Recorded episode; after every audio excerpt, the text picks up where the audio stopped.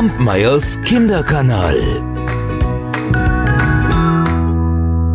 Es war einmal ein armer Holzhacker, der arbeitete von früh bis spät. Denn er wollte etwas Geld zurücklegen für seinen einzigen Sohn. Den, den wollte er zur Schule schicken, damit er was Anständiges lernt. Und eines Tages, da hatte er genug Geld beisammen. So rief er seinen Sohn und sagte, dieses Geld zahle ich für deinen Unterricht damit du was Gutes lernst und wenn ich alt geworden bin und mich nicht mehr bewegen kann, dann kannst du mich versorgen und ich kann mich ausruhen. Und so ging der Junge auf eine Schule und lernte fleißig. Ach, er war so klug und fleißig, dass ihn die Lehrer immer wieder lobten. Und so blieb er eine Weile dort und wechselte die Schulen. Doch irgendwann war das Geld des Vaters aufgebraucht, und so musste der Sohn wieder heimkehren. Da seufzte der Vater. Ich kann dir nicht mehr geben. Ach, und in der heutigen Zeit kann ich auch nicht mehr verdienen als das, ja, was ich mit meiner täglichen Arbeit erwerbe. Ach, lieber Vater, antwortete der Sohn, mach dir darüber keine Gedanken. Wenn's Gottes Wille ist, so wird sich schon alles zu meinem Besten fügen. Ich werde dir einfach helfen. Und als der Vater am nächsten Tag in den Wald wollte, um ein bisschen Holz zu hauen, da sprach der Sohn, Vater, ich gehe mit dir und helfe dir. Ach, Sohn, das ist nett gemeint, aber du bist doch harte Arbeit überhaupt nicht gewohnt. Wie sollst du das aushalten? Außerdem habe ich nur diese eine Axt und ich habe kein Geld übrig, um noch eine zweite zu kaufen. Na, Vater, geh doch einfach zum Nachbarn und frage ihn, ob er dir eine zweite Axt borgt, so lange, bis ich mir selbst eine verdient habe. Und so ging der Vater zum Nachbarn und lieh sich eine Axt und am darauffolgenden Morgen, noch bei Tagesanbruch, da gingen sie zusammen in den Wald. Der Sohn, der half dem Vater, und er war ganz munter und frisch dabei. Und als nun die Sonne immer höher und höher kroch, da sagte der Vater, nun wollen wir rasten und eine Mittagspause machen. Danach geht's nochmal so gut. Der Sohn nahm sein Stück Brot in die Hand und sagte zum Vater, ruh dich ruhig aus. Ich bin noch nicht müde. Ich, ich werde im Wald ein bisschen hin und her gehen und Vogelnester suchen. Ach, du bist verrückt. Was willst du da herumlaufen, Sohn? Hinterher bist du müde und dann kannst du den Arm nicht mehr heben. Komm, setz dich und ruh dich aus. Doch der Sohn ging in den Wald. Er aß sein Brot und er war ganz fröhlich, sah in die grünen Zweige hinein, denn vielleicht könnte er ja ein Vogelnest entdecken. Und so ging er hin und her, bis er schließlich zu einer großen, großen Eiche kam. Die war gewiss schon hunderte von Jahren alt, und wenn man fünf Menschen darum gestellt hätte, und die hätten sich an den Händen gefasst, sie hätten keinen Kreis bilden können, so riesengroß war sie. Ho, in diesen Baum wird doch manch ein Vogel sein Nest hineingebaut haben. Und als er es gerade gedacht hatte, da war ihm, als höre er eine Stimme.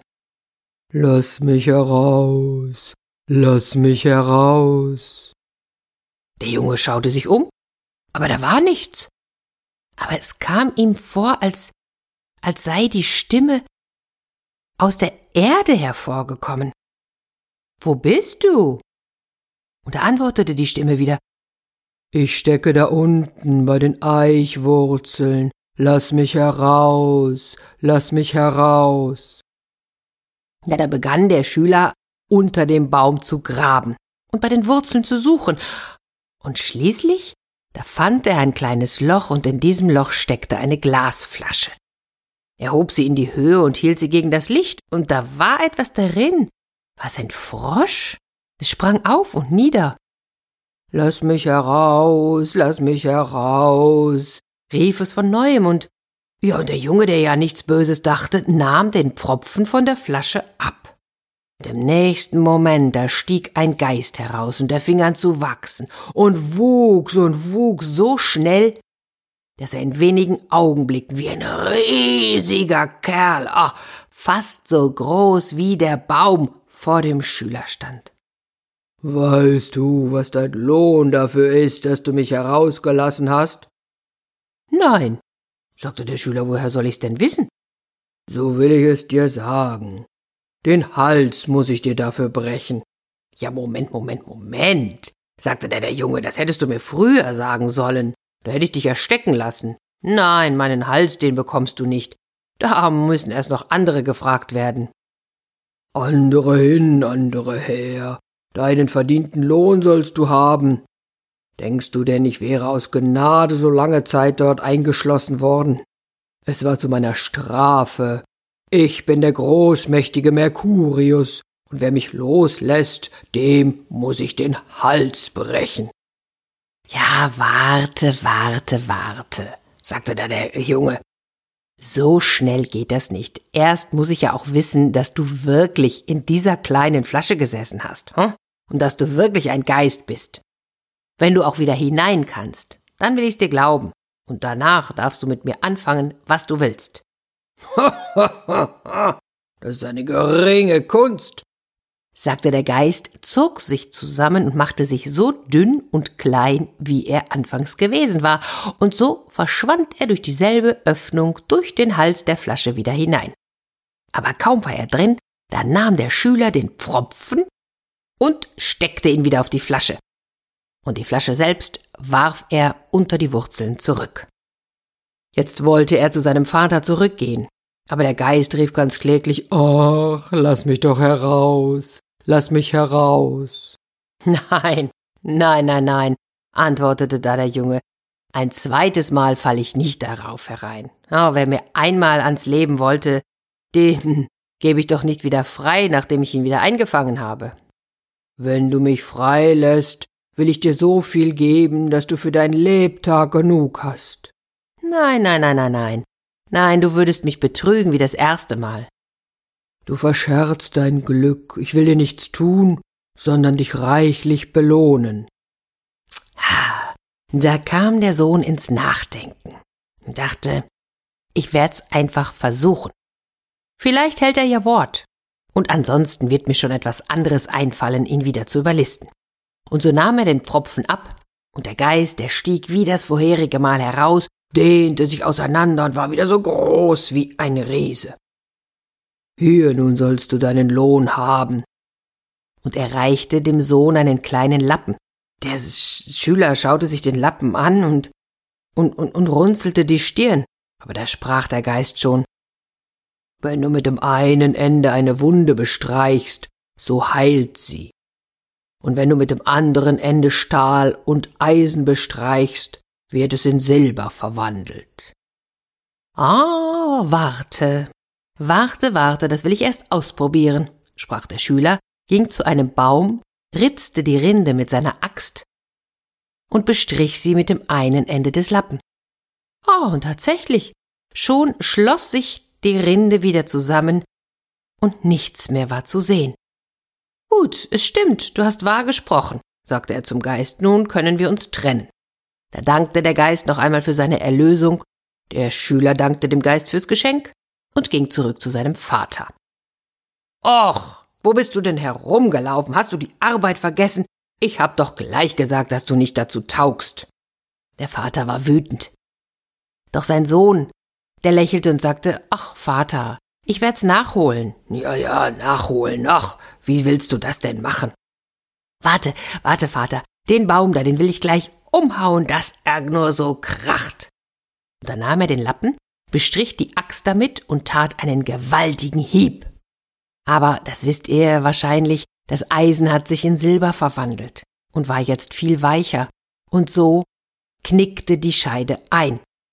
Oh Vater, was habt ihr mir für eine schlechte Axt gegeben, die ist ja ganz schief geworden. Da erschrak der Vater und sagte, oh, was hast du gemacht? Jetzt muss ich die Axt bezahlen und ich weiß nicht wovon. Das ist jetzt also der Nutzen, den ich von deiner Arbeit habe.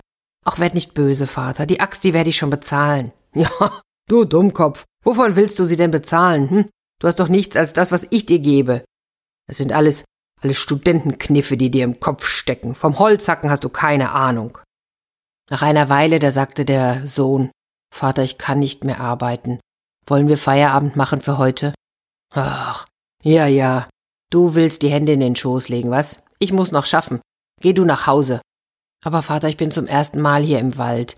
Ich weiß den Weg nicht alleine. Geh doch mit mir. Ach, da hatte sich der Zorn des Vaters auch so langsam wieder gelegt, und so ließ er sich überreden, mit ihm heimzugehen. Und unterwegs sprach er dann zu seinem Sohn Geh, Geh in die Stadt und verkauf diese verschändete Axt. Sieh zu, was du dafür kriegen kannst, und das übrige muss ich verdienen. damit ich sie dem Nachbarn zahlen kann. So nahm der Sohn die Axt und trug sie in die Stadt zu einem Goldschmied. Der prüfte sie, legte sie auf die Waage, beschaute sie von allen Seiten und sagte, sie ist vierhundert Taler wert, aber so viel habe ich nicht hier. Da sprach der Sohn, Gib mir, was du hast, das übrige, das wirst du mir dann noch geben.